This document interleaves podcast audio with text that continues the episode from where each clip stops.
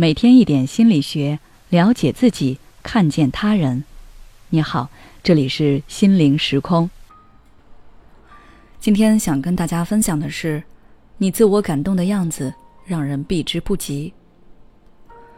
说到自我感动，大家对于这个词语可能不太熟悉，但是我们生活中却不乏一些自我感动的人，他们常常感动了自己，尴尬了别人。今年端午假期期间，有位宁友在后台留言抱怨自己的前女友太过狠心。据他描述，他和前女友已经分手大半年了，但是一直想挽回这段感情。于是站了一夜的绿皮车来到前女友所在的城市，下了车也没有歇息，直奔人家的小区。但是因为不知道人家具体在哪层，联系方式又被拉黑，他只能顶着大太阳。在楼下等，因为担心错过，他连瓶水都没敢去买，就那样在人家楼下从中午等到晚上。但是无论他怎么等，人家始终都没有出来见他一面。最后，因为在小区里站了太久，他还被保安认为是图谋不轨，给轰出去了。无可奈何之下，他托二人的共同好友去联系前女友。人家女生就只说了一句：“早干嘛去了？忘记他当初是怎么对我的了吗？现在挽回太晚了。”这位宁友留言说：“我辛辛苦苦站了八个多小时的绿皮车，来到他的城市，就为了见他一面，连口水都没喝，在他家楼下等了一整天。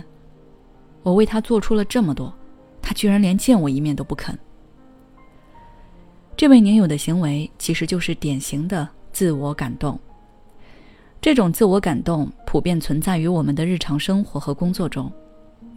比如，在你的成长过程中，你可能听到这些话：“我这么辛苦都是为了谁啊？还不都是为了你能够上个好学校？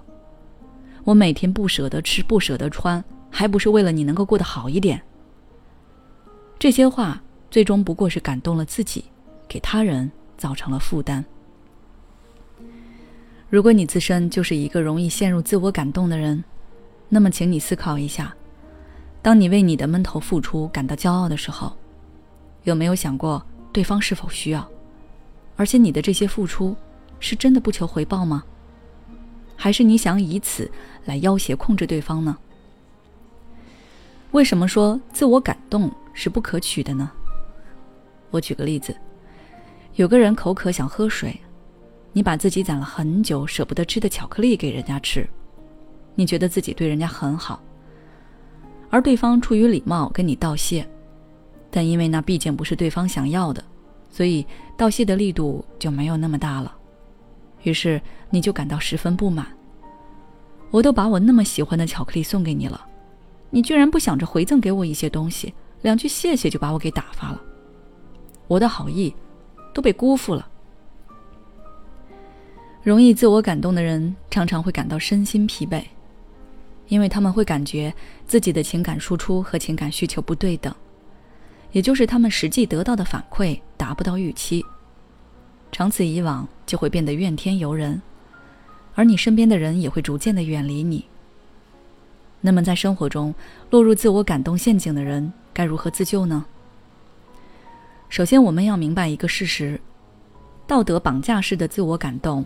并不能使你与他人之间的关系变得更加牢固，因为你的这种付出多数是非常自我的，你沉浸在自己的世界里，根本没有看到对方想要什么，那对方当然也不会给予你想要的反馈，那他带给你的或许只有痛苦。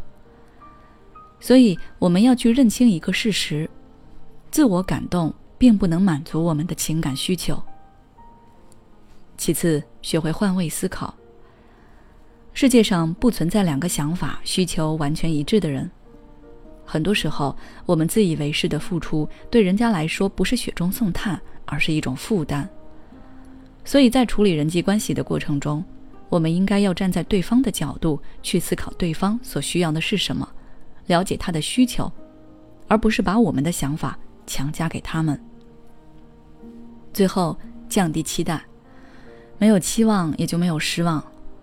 多数人都会习惯对身边的人预设一些期待，一旦对方的反馈达不到我们的预期，我们就会不可抑制的失落难过。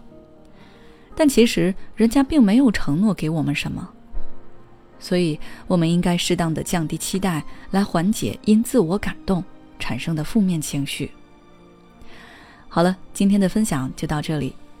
如果你想要了解更多内容，关注我们的微信公众号“心灵时空”，后台回复“自我感动”就可以了。